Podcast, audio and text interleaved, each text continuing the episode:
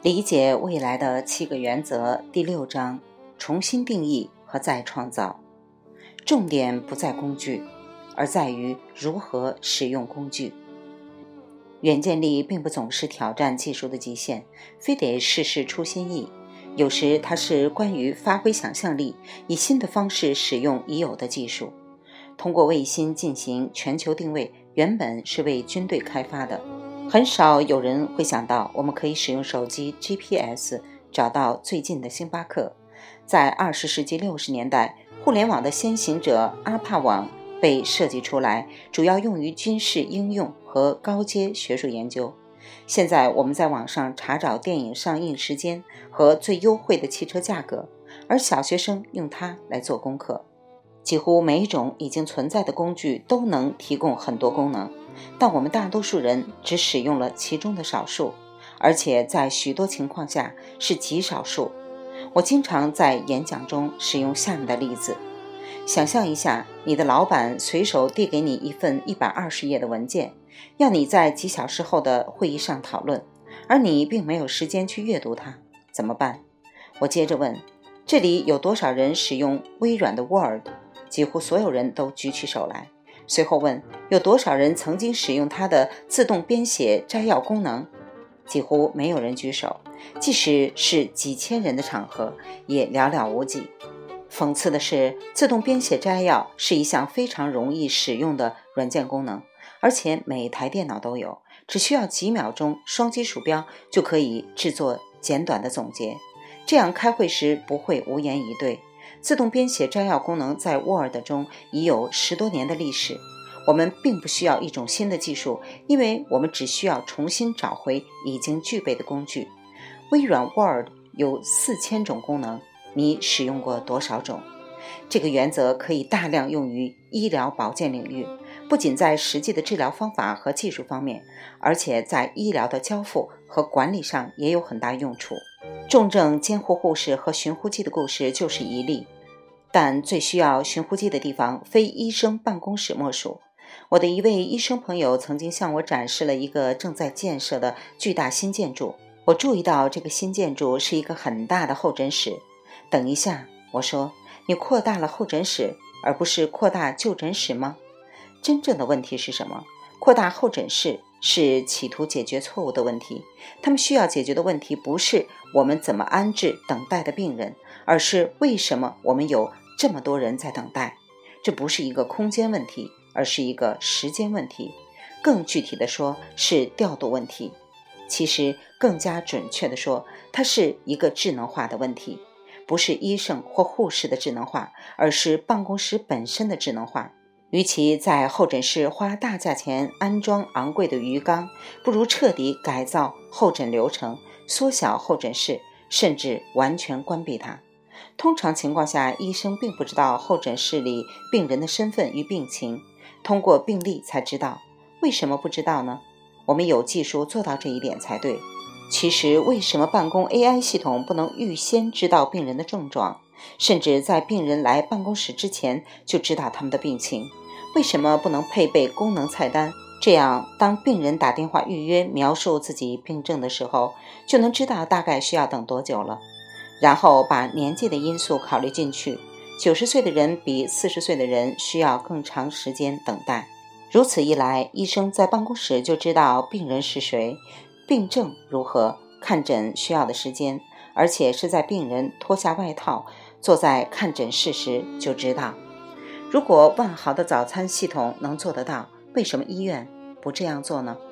在医院安装智能系统前，我们有必要坐在候诊室苦等吗？医生们使用寻呼机已有多年，为什么不把寻呼机给病人，把病人从候诊室中解放出来，去购物、办事？或者至少在阳光下漫步，在这个高科技的世界里，我们并不总是需要找到高科技的解决方案。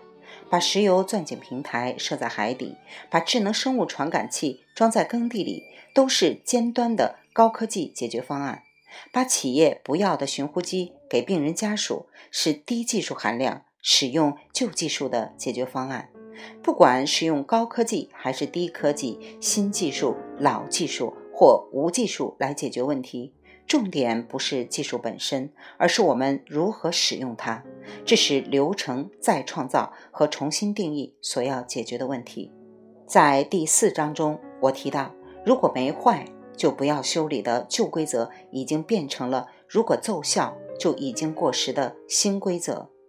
这是个好消息，至少对于那些拥抱新规则并能从中受益的人来说，认识到最新、最酷、功能最多的小发明。或是你刚刚购买的软件系统或办公室产品，在你还没有接触到的时候就已经过时。你或许会等到新产品上市再买，但如果是这样，你可能就出局了。你等不起。要怎么做？意识到落伍是一个不成问题的问题。这样，当所有人都担心过时时，你就不用花费宝贵的时间去担心了。你正在使用的工具过时了吗？当然，每个人的工具都已经过时。毕竟，下一个产品正在研发酝酿。真正的问题是你用手边的工具在做什么？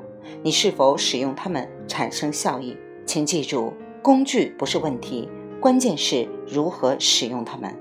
让我们用远见力，使用既有的工具来解决一个大问题。这个问题是非处方药。如维生素和草药的说明标签越来越多，打印的字也越来越小，越来越难阅读，忽视了婴儿潮一代逐渐老去的事实。但是药瓶这么小，怎么塞得下所有的信息？首先，基于人口、技术加速和信息增长的硬趋势，我们可以得到一些已知数。随着步入老龄化社会。是否有越来越多的人使用越来越多的药物呢？是的，随着研究推进，信息越来越多，每个瓶子上是否会有更多的药品说明呢？是的，药品说明越来越小，对于婴儿潮一代的顾客是否越来越难阅读呢？是的，这些都是确定的。所以，我们知道这个问题在未来是一个事实，除非在它发生之前解决它。首先，让我们反其道而行，不求印刷精美，而是放大文字。怎么做呢？我们可以不把文字印在瓶子上，而是在屏幕上显示出来，也就是跳过问题。但是，消费者如何找到现成的屏幕？答案就是他们的手机。现在人手一部手机，随身携带。我们如何将药瓶上的信息都转到手机屏幕上？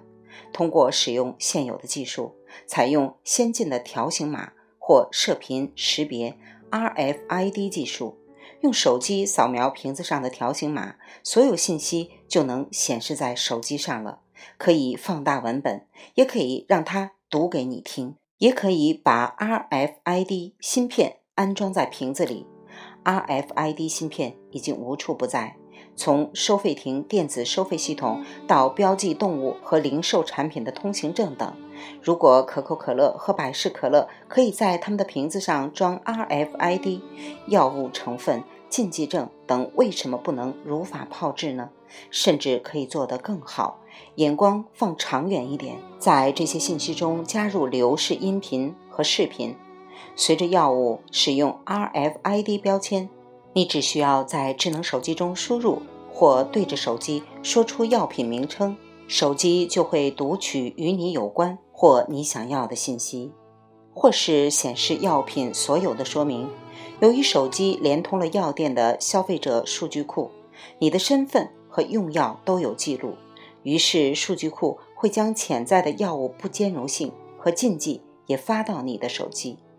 谁将第一个实施这一战略呢？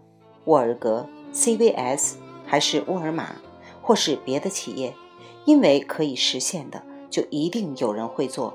如果他们不这样做，一定会有别人会去做。未完待续，来自清音儿语子青分享，欢迎订阅收听。